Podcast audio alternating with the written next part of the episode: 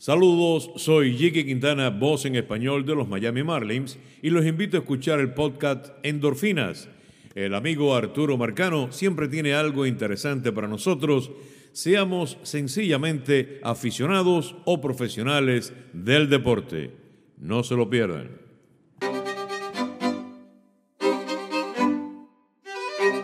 Podcast Endorfina. Descubriendo el mundo legal y gerencial del deporte profesional con Arturo Marcano. Bienvenidos a una nueva dosis completa de endorfinas. Eh, esta semana vamos a hacer algo distinto porque vamos a solamente comentar sobre un documental que se estrenó en el Festival de Cine de Toronto, eh, su estreno mundial, o sea que básicamente casi nadie ha visto ese documental, todavía incluso el director que estuvo presente y que ya vamos a decir quién es en, la película, eh, comentó que todavía no había negociado con ninguna de las cadenas importantes de distribución, ya sea para el cine o ya sea para eh, cable. así que todavía no, no sabemos, pero seguramente estará disponible ya sea en Netflix o en Yahoo o en cualquier de, estos, de, estas, de estas cadenas eh, prontamente. Sin embargo, bueno, yo pude ver el, documental y hoy o este episodio de Endorfina va a estar dirigido exclusivamente a, comentar lo bueno, lo malo y lo incompleto del documental, porque tiene, tiene varias cosas. Eh, primero vamos a decir que que el documental es dirigido por Billy Corbin, quien tiene una gran cantidad de trabajos en documentales y realmente yo creo que en términos generales hizo una labor interesante en cómo transmitir el mensaje. Y, allí podemos empezar con, con, la parte buena del documental. Pero antes de pasar a la parte buena del documental, vamos a decir que básicamente este documental está basado en el libro Blood Sport eh, de Tim F. Rink y Gus García Roberts. Este libro salió al mercado ya hace algunos años. Déjame revisar exactamente eh, cuándo nació, salió al mercado el libro. Bueno, ya, ya se los aviso. En 2014 tenemos cuatro años de que salió el libro. Es un libro muy completo, por cierto, y muy interesante. Son más de 400, 400 páginas de información solamente sobre el caso biogénesis. ¿no? Se llama Bloodsport, Alex Rodríguez, Biogénesis and the Quest to End Baseball Steroid Era. Eh, lo, lo, más, bueno, no lo más, pero lo, lo, lo que yo consideraba más interesante del libro es que realmente los autores consiguieron información privilegiada, si se quiere. Comentarios que ocurrían durante, por lo menos, el proceso de apelación que hizo Alex Rodríguez entre el sindicato, eh, eh, datos que uno no entiende cómo, cómo ellos tuvieron acceso a ese tipo de datos. Y yo creo que eso hizo que el libro fuera tan importante. Un libro que, repito, salió hace cuatro años. El documental está basado en el libro, si, se quiere. O sea, si, tú si uno lee el libro y después ve el documental, no va a descubrir absolutamente nada nuevo. Y que yo creo que, pero esa es la parte, una de las partes, si se quiere, negativas del documental. Pero vamos, vamos con las partes positivas. Eh, primero, la forma como envía el mensaje el director. Y no voy a, no voy a revelar cosas para que ustedes también tengan la, la motivación de verlo. Eh, eh, él hace, él escoge una vía de, de, presentar los hechos bien interesante, cómica y, si se quiere, fresca. Porque realmente, si no lo hace de esa manera, yo creo que es un tema un poco, un poco fastidioso, si se quiere, para, para dos horas de documental. No, no, no, hay, no hay mucho allí interesante más allá de algunas cosas.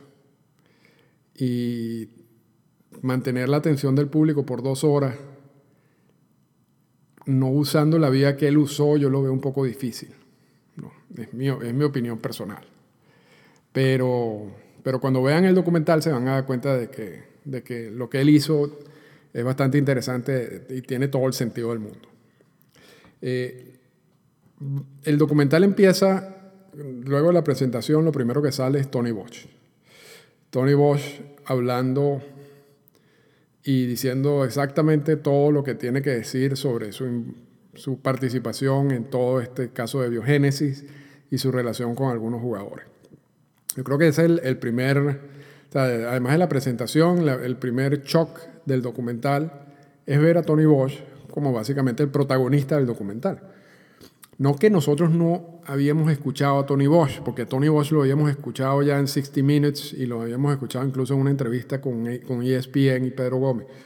Pero en esas dos entrevistas, en una no dijo nada, en la de 60 Minutes estaba básicamente eh, controlado por MLB y lo que tenía que decir.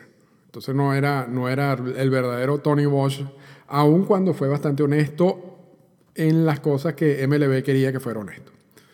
Eh, quitando eso, realmente no, no, conocíamos a Tony Bosch, o por lo menos la gran mayoría de la gente no conocía a Tony Bosch. Y el documental, lo primero que te enseña es a Tony Bosch, y después todos los relatos de, de, de Tony Bosch. Así que si ustedes quieren saber de la misma voz de Tony Bosch qué sucedió en Biogénesis, este es el documental que tienen que ver, porque no ha habido otro documental parecido a este, ni siquiera eh, ni en televisión ni, ni, nada. Lo, lo, otro interesante es que uno, uno, de los personajes, en el caso de Biogénesis, y yo estoy aquí... Eh, básicamente asumiendo de que todo el mundo sabe de lo que estoy hablando de biogénesis. ¿no? Era la clínica que manejaba Tony Bosch y por medio de la cual se le dio sustancias prohibidas, se doparon una cantidad de jugadores, grandes ligas, y luego MLB descubrió que esto existía, inició una investigación, con muchas características particulares y luego de toda esta investigación decidieron suspender una gran cantidad de peloteros, incluyendo a Alex Rodríguez. Eso en términos generales. Eh, pero lo, lo, lo curioso de, de, todo el cuento de Biogénesis es que realmente no, no fue culpa de, Tony Bosch. Bueno, ya Tony Bosch, al, al momento en que empieza a destaparse la olla, ya Tony Bosch estaba como fuera de control. Eh, por el uso de la cocaína, por deudas, por problemas de su matrimonio, eh, que uno podría pensar que eso de todas maneras iba a explotar. Pero resulta que uno de los personajes dentro de Biogénesis, se llama Porter Fisher, eh, era una persona, como, y así lo plantean en el documental, como una persona buena gente, un poco que confiaba mucho en las personas, en las otras personas, confió en Tony Bosch y decidió invertir un dinero en la clínica, en biogénesis. Y luego eh, Bosch no le pagó el, dinero y él como venganza va una noche a la clínica y se roba unos, unos, unas carpetas y unos libros donde estaban básicamente el, el, el cronograma de uso de sustancias prohibidas de muchos jugadores. Y él no estaba como muy consciente de que era eso cuando, lo, cuando se lo robó y lo robó no solamente, solamente como para decirle, bueno, yo tengo estos papeles, yo sé que son importantes para ti, págame mi deuda y yo te devuelvo los papeles, pero eso se salió de control. Porter Fisher es el otro protagonista del documental. Así que tenemos las dos voces, la voz de Tony Bosch y la voz de Porter Fisher, que Porter Fisher de alguna manera en esos últimos momentos de biogénesis estuvo involucrado y luego con los con el archivo estos que se robó y con todos estos libros que se robó, estuvo también involucrado en la segunda parte del documental, si se quiere. Eh, porque el documental lo podríamos dividir en dos partes. La primera parte que es, que es biogénesis, y qué es lo que hacía Tony Bosch. Y luego la segunda parte es cuando se involucra MLB. Entonces, se puede decir que la primera parte eh, se lleva gran parte del documental. Yo diría que un 60, un 70% del documental. Y luego viene la parte de la investigación de MLB, en donde cual deja muchos vacíos, ¿no? Pero, pero eso, eso lo vamos eh, con, con, cuando hablemos de la parte negativa del documental. Pero siguiendo con la parte positiva, eh, repito, la forma como se transmite el, el, mensaje, la presencia de Tony Bosch, la voz de Tony Bosch, la presencia de Porter Fisher, que por cierto Porter Fisher estuvo en el, en, en el cine con el director, eh, y ahora tiene una ONG que trabaja para educar a niños sobre el, para evitar el uso de sustancias prohibidas. Eh, yo creo que eso es un punto positivo porque es una voz que había que escuchar para entender qué fue lo que pasó con biogénesis y por qué se involucra MLB en todo esto. Eh, quitando eso, yo creo que no, no hay mucho más que agregar en cuanto a puntos positivos del documental. No, no, no dicen, y vamos entonces ya a empezar con la, con la parte negativa. No, dice, no dicen nada nuevo. No, básicamente lo que se menciona en el documental, lo que dice Tony Bosch, lo que dice Porter Fisher, ya lo leímos en Bloodsport hace cuatro años. Lo leímos a través de distintos reportajes de, de, ESPN.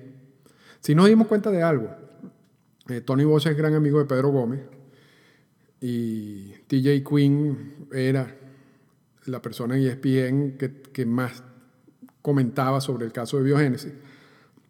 Y muchas veces uno leía a TJ Quinn y decía, ¿cómo, ¿cómo TJ Quinn tiene toda esta información? Entonces ahora uno entiende que Tony Bosch le estaba dando la información de alguna manera a Pedro Gómez. Yo no creo que Pedro Gómez quería salir de él directamente dando la información, porque el mismo Tony Bosch en el documental dice que Pedro Gómez era su, su, su amigo, su amigo de trago, y entonces era muy evidente, entonces Tony, Pedro Gómez le da esa información a TJ Quinn, que también aparece un par de veces en el documental, y es TJ Quinn quien empieza a revelar cosas que eran privadas, si se quiere, y que muchas veces decían, ¿quién está filtrando esto? ¿No? sobre todo el, el, grupo de trabajo de Alex Rodríguez, y acusaban a MLB de que estaba filtrando eso, y, y, era MLB, porque realmente Tony Bosch estaba trabajando con MLB y no estaban ejerciendo ningún tipo de control sobre, sobre Tony Bosch, y cómo era el mismo Tony Bosch que estaba filtrando este, esta información. Incluso se acusó al sindicato de ser ellos los que estaban filtrando información del caso de. Pero eso son una de las pocas cosas que uno, que uno aprende eh, en el documental. Pero quitando eso, realmente yo, no hay nada nuevo. No, no, no vayan a, ir al documental pretendiendo eh, descubrir eh, algo que está oculto durante todos estos años, porque no lo, no lo van a conseguir. O sea, el, el, documental es básicamente, repito, exactamente lo que, dijo, lo que dice el libro Bloodsport y lo que ya se había comentado sobre biogénesis anteriormente. Eh, la participación de, o el enfoque en Alex Rodríguez, y el mismo director lo dijo, Ale, Alex Rodríguez por supuesto queda como, queda muy mal en el documental, no solamente como un gran mentiroso, sino como una persona que estaba orquestando cualquier tipo de actividades para, para que esto no se diera al público, luego para que la información de biogénesis no saliera al público. Eh, también incorpore, eh, o sea, mencionan a Manny Ramírez y dan un par de chismes de Manny Ramírez y hablan de Melky Cabrera. Pero por supuesto que el documental se basa en términos de peloteros en, Alex Rodríguez. Pero, o sea, a pesar de, repito, de que Alex Rodríguez queda mal, porque Alex Rodríguez queda mal en biogénesis en general. O sea, tú no tienes que, eso no, eso no hay que agregarle absolutamente más nada. Pero, o sea, lo, lo que se dice Alex Rodríguez allí ya lo sabemos. No hay, nada absolutamente nuevo. Eh, y el, mismo director dijo, esto no es un documental basado en Alex Rodríguez, está basado más que todo en, Tony Bosch y en, Porter Fisher. Así que si van a buscar eh, algo nuevo sobre Alex Rodríguez, tampoco lo van a conseguir. Después viene la parte del documental que a mí particularmente, que era el tema que yo tocaba, sobre todo cuando me invitaban en ESPN eh, ya sea en televisión o en radio, hablar sobre biogénesis, en la parte legal y, y, la parte cuando ya MLB se involucra en todo esto. Cuando lo, el caso de biogénesis, estos, estos archivos que se roba Porter Fisher, donde tiene toda la información de los jugadores, eh, llega la información a, manos de un periodista, el periodista de Newsday, que es precisamente Tim Elfring, el autor de Bloodsport. Eh, eh, Elfring eh, publica eso en el, Miami New, Times, que fue el primero que tenía esa, información con todos los detalles, y luego eso abre entonces la investigación biogénesis. Y ahí es donde MLB se, se mete en la investigación. Y MLB sale dentro de todo este documental de la misma manera como salió en el durante el proceso de biogénesis, como si se quiere hasta un ente mafioso.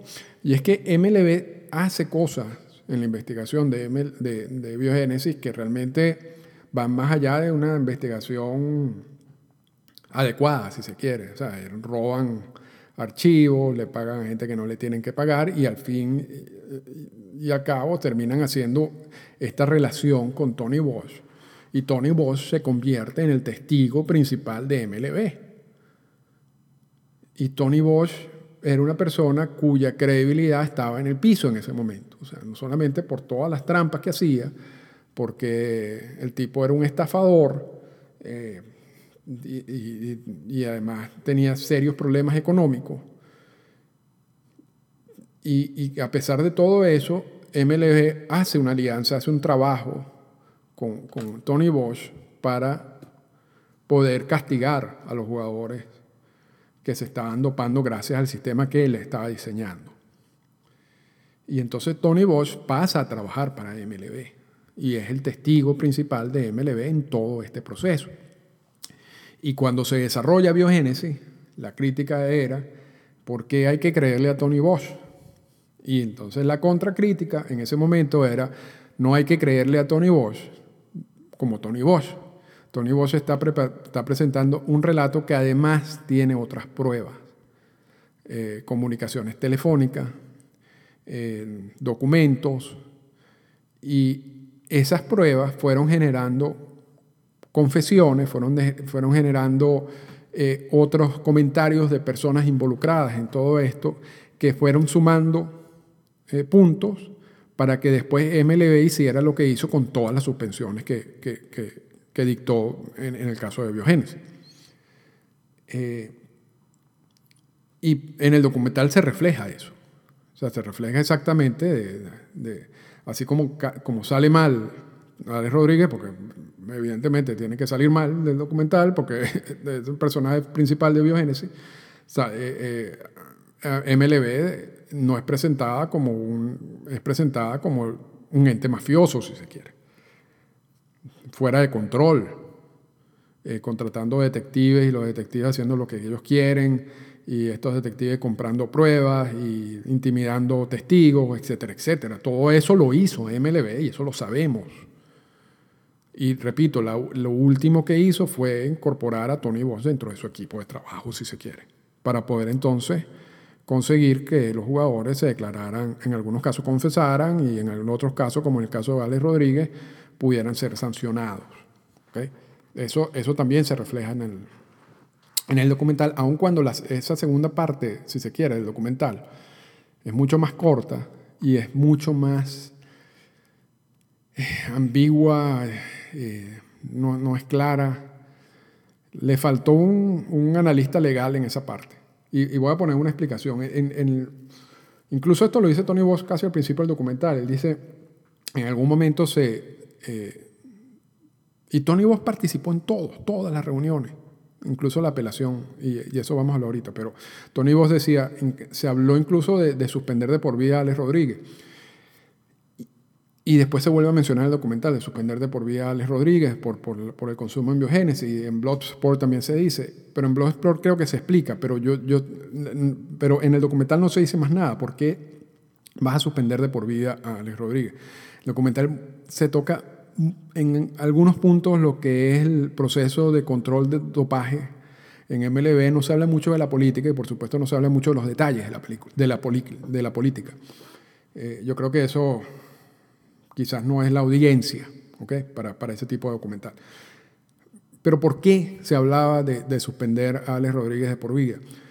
Porque la, la, opinión o la interpretación que tenía MLB con el caso de Biogénesis, Y esto se lo digo porque cuando vean el documental y toquen ese tema, entonces ustedes se pueden lucir con, con las personas que están alrededor de ustedes.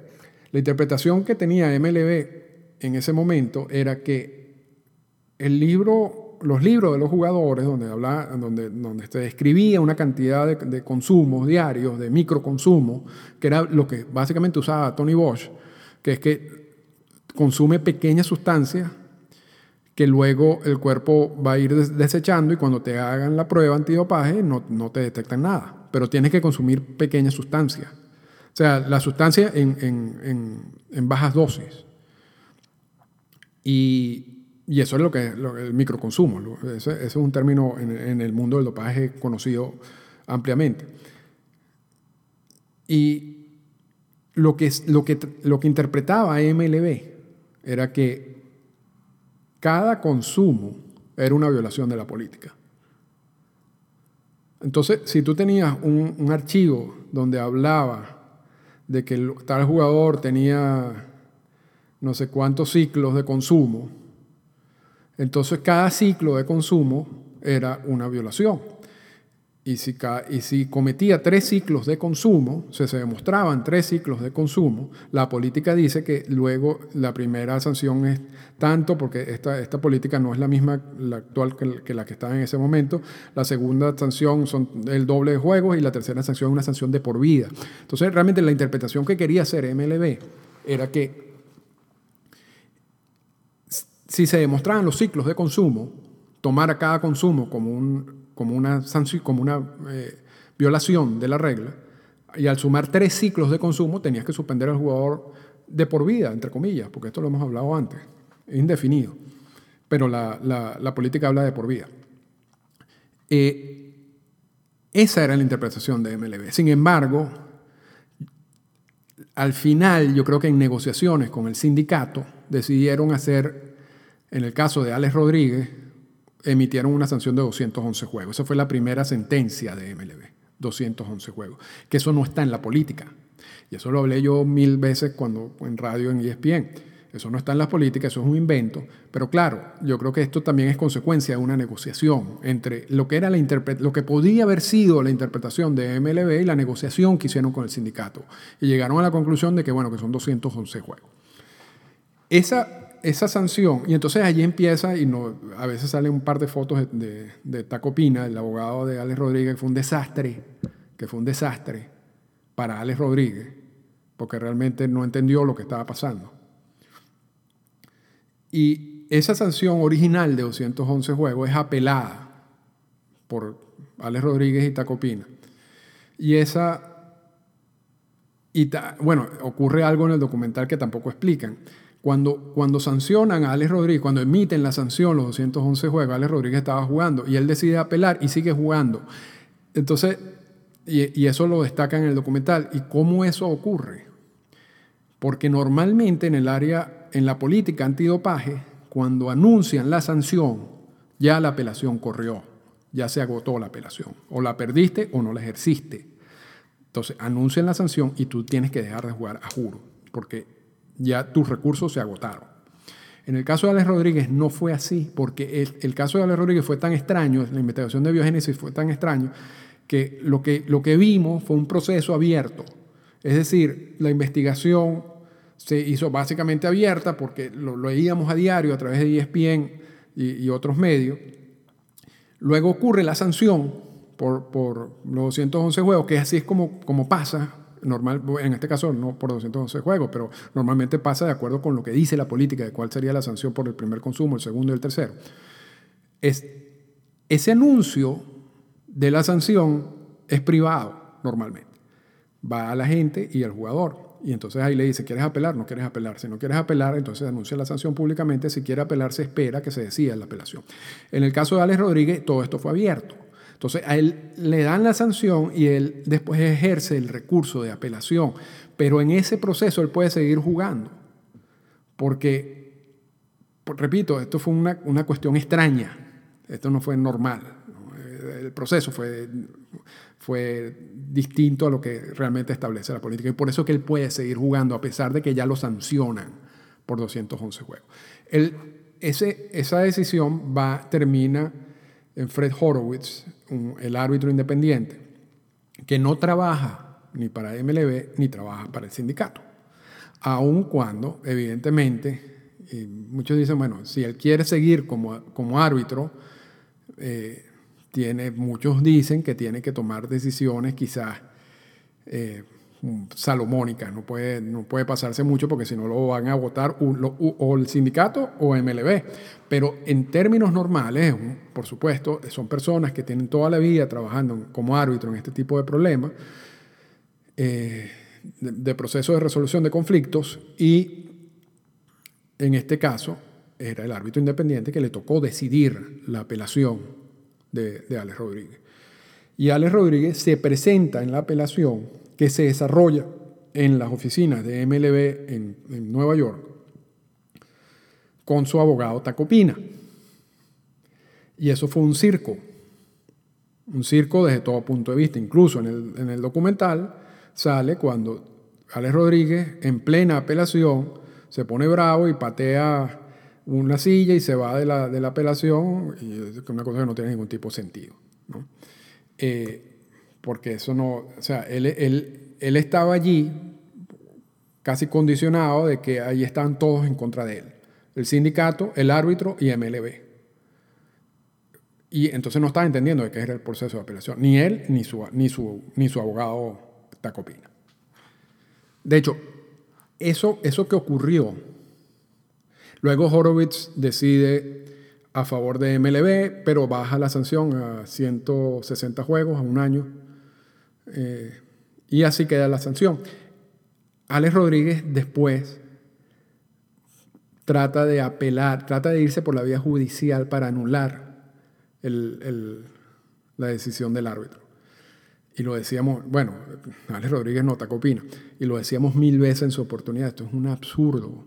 la única manera en que estos procesos establecidos, en este caso en el convenio laboral, y los procesos de arbitraje en general, tú puedas ir a la vía judicial para pedir la anulación de esa sentencia es que tú demuestres que realmente hubo corrupción en todo el proceso, que hubo mala fe, que tú lo puedas demostrar todo esto. Y estamos hablando de que eso nunca ocurrió. Y repito, es un proceso donde hay dos partes. Está MLB y está el sindicato. Y está un árbitro independiente que no trabaja para ninguna de las dos partes. Evidentemente que esa, demanda no llegó a ningún lado. y eso lo habíamos advertido varias veces. También eh, Alex Rodríguez demandó al sindicato porque le dijo que no lo estaban representando bien. Tampoco llegó a ningún lado.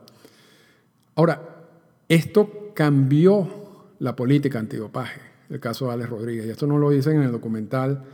Y creo que no lo dicen en Bloodsport porque Bloodsport es antes de la nueva política de, antidopaje. En, en, la apelación de Alex Rodríguez, Alex Rodríguez va con su abogado a la apelación, Tacopina. La nueva política antidopaje te dice que en ese caso, en los casos de apelaciones, quien te va a poner el abogado es el sindicato. Tú no puedes llevar un abogado personal. El sindicato es quien te va a asignar un abogado. ¿Por qué? Porque esto fue un circo. Tú tenías a, los abogados del, sindicato básicamente en un sitio a Tacopina con Alex Rodríguez en otro y a Tony Bosch y el grupo de abogados, incluyendo Rod Manfred, que en ese momento no era el comisionado, sino era el abogado en otro lado. Y los abogados de, Alex Rodríguez y los abogados del sindicato no trabajaban conjuntamente. Entonces todo el proceso se convirtió en un circo y, yo no creo que eso ayudó a Alex Rodríguez. El, documental, entonces, en la nueva política dice que solamente tú puedes asignar un, te pueden asignar un abogado, pero tiene que ser un abogado que trabaja con el sindicato. No, te puedes llevar tu propio abogado. Y, entonces esto es consecuencia de Alex Rodríguez. Esto es consecuencia del, caso de Alex Rodríguez y Biogénesis. Y lo que sucedió en Biogénesis. Se habla muy poco de la, de la, en el documental. Y yo todo esto que estoy hablando aquí al final no está en el documental o, fue básicamente ignorado en el documental, pero yo creo que muchas de estas cosas es importante saberlas para entender esa segunda parte del documental. Eh, y el caso de biogénesis en general. Eh, no, se habla mucho de la, de la labor del sindicato en, estos procesos. Y mucho se criticó al sindicato, eh, porque el sindicato deja... Si, hay, hay, dos fuerzas, hay dos poderes en, en, el mundo del béisbol, MLB y el sindicato. No hay más nadie. es un mundo gobernado por dos, dos, planetas, el planeta donde está MLB y el planeta donde está el sindicato. Y el planeta donde estaba el sindicato era un planeta muy pequeño y después se convirtió en un, planeta relativamente del mismo tamaño del, del, de MLB. Entonces hay, cierto balance.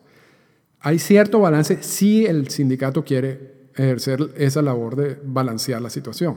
Si no quiere, deja a MLB que haga lo que quiera. Y mucho se criticó a MLB de, cómo hizo toda esta investigación. Pero básicamente MLB lo que dijo es el fin justifica los medios. Quien ha debido balancear eso era el sindicato. Quien ha debido ponerle un paro quizás a, la manera como se investigó biogénesis era el sindicato. Y el sindicato no hizo nada. Y cuando... Y era Michael Wiener, para que, no acusemos a Tony Clark en todo esto, cuando, cuando el director ejecutivo del, sindicato se le preguntó, porque se le preguntó sobre por qué no hizo nada, él decía, bueno, realmente nosotros lo que queremos es que se aplique, que se cumpla la política antidopaje. O sea, suspender a los que están usando sustancias prohibidas. Yo no, yo no quiero torpedear la labor de MLB si se quiere. Si al final lo que estamos haciendo es, o lo que está haciendo MLB es básicamente que se respete la política antidopaje, que nosotros somos parte de la política antidopaje. Ahora, eso es verdad. Y, Michael Winner muchas veces se puso del lado de MLB en estos asuntos. Lo trató como aliado, si se quiere. O sea, como tenemos un objetivo en común. Pero a MLB no hay que darle esa, por la historia de MLB, a MLB no, no le puedes dar esa flexibilidad. Porque al final si tú le das tanta flexibilidad a MLB, tú no sabes a dónde va a terminar el trabajo de MLB. Si van a haber jugadores afectados innecesariamente por todo esto, o si vamos a saber realmente toda la verdad, o lo que MLB quiere enseñarnos como verdad de lo que sucedió en, el caso de Biogénesis. El sindicato se le criticó eso. Y después, y, y yo creo que hasta cierto punto en ese caso Alex Rodríguez tenía razón. Yo no sé si el sindicato luego en todos los procesos posteriores al anuncio de la sanción quería defender a Alex Rodríguez. O, el sindicato seguía con esa visión de que, bueno, yo estoy apoyando a MLB porque estamos los dos con el mismo objetivo. Entonces, y por eso Tacopina entra en el juego y todo eso, pero, y, eso hace que después se cambie la política. No, no sale nada en el documental sobre la labor del sindicato. No, sale nada en el documental sobre los los otros jugadores sancionados, porque muchos dicen que quizás algunos estaban y otros no estaban involucrados. Ese libro de, Tony Bosch, esas anotaciones de Tony Bosch decían cualquier cosa. Y entonces, eh, y a veces eran libros, no se entendían bien. O sea, tú no, sabes realmente qué era lo que estaban consumiendo y por cuánto están... Y, yo no estoy diciendo que ahí habían inocentes. Yo creo que sería ilógico que una persona se declarara culpable porque al final, con excepción de Alex Rodríguez, todos los demás declararon su culpabilidad. Entonces, ¿para qué te vas a declarar culpable tú si tú, no, si tú sabes que tú eres inocente? Eso no tiene tampoco ningún tipo de sentido, ¿verdad? Ahora, ¿que era peleable algunos casos? Yo creo que sí. No estamos hablando, Tony Bosch no era el, testigo más sólido que tú puedes tener en, esos procesos. Esos documentos que, tenía Tony Bosch como soporte de, de sus alegatos dejaban muchas dudas también. Pero a pesar de todo esto vimos la confesión de todos los jugadores y a pesar de todo esto vimos cómo al final Alex Rodríguez es sancionado. Entonces, ¿Será por la contundencia de lo que presentó MLB o será por la, hasta cierto punto, inacción del sindicato? No sé, no sé, pero eso es un punto que lo destaca Bloodsport, que se destacó durante todo ese proceso y que yo creo que es importante decirlo. Incluso, voy más allá, hoy en día a veces se critica de que sale un jugador positivo y el sindicato no hace nada. O sea, acepta ese positivo 100%. Y yo, estoy, yo siempre he dicho que, que la política es así, pero quizás puede haber uno de 100 casos de que hay un error de algo. pero lo que yo tengo entendido es que básicamente cuando llega un positivo ya se acabó el proceso. Y se ha criticado internamente eso, pero bueno, eso, eso es otro punto. Lo cierto es que el documental, repito, tiene una parte positiva, como, como envían el mensaje, la presencia de voz, la presencia de, Porter Fisher, uno que otro dato por allí cómico, eh, pero en, términos generales no nos dice nada. En términos generales, mm, la segunda parte, que era para mí la parte más importante, que era lo de la, cómo se involucra MLB, lo analizan hasta cierto punto y luego lo, lo matan, si se quieren, con quizás 10, 15 minutos incluso sin entrar en detalle. Pero vale la pena verla, yo creo que vale la pena verlo, porque resume un poco lo que sucedió en ese proceso.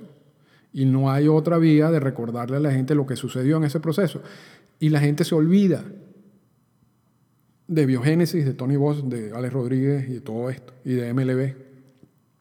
Entonces, yo creo que es clave tener algo, un documental o tener donde la gente pueda ver exactamente y recordar lo que sucedió. Porque a mí me ha pasado en Twitter todavía hoy en día que la gente cree que Alex Rodríguez nunca fue suspendido por, por dopaje. Eh, quitando eso, no sé, me dejó muchas, muchas dudas y, yo, yo, esperaba, ya que estaba Tony Bosch ahí, eh, escuchar algo nuevo, pero no, no lo escuché. Y, y, la verdad que yo creo que va a ser, yo veo ese un documental que va a salir en Netflix o, en, cable, yo no lo veo en, en, el cine, en las salas de cine, pero bueno, cualquier cosa puede pasar. Eh, sin embargo, bueno, recomiendo el documental en el sentido de que es bueno verlo para darse cuenta de algunas cosas. Si escuchan endorfinas primero, este, este capítulo y luego ven el documental, van a entender un poco más sobre algunos puntos que no están bien explicados en el documental y pueden explicarle a la gente que está alrededor de ustedes y así se lucen en todo este proceso. Así que muchísimas gracias y como siempre nos pasa, nos pasamos en el tiempo. Hasta la semana que viene. Esta fue una presentación del podcast Endorfinas. Para comunicarse con nosotros, escríbanos a las siguientes cuentas en Twitter. Arroba Arturo Marcano y arroba Endorfinas Radio.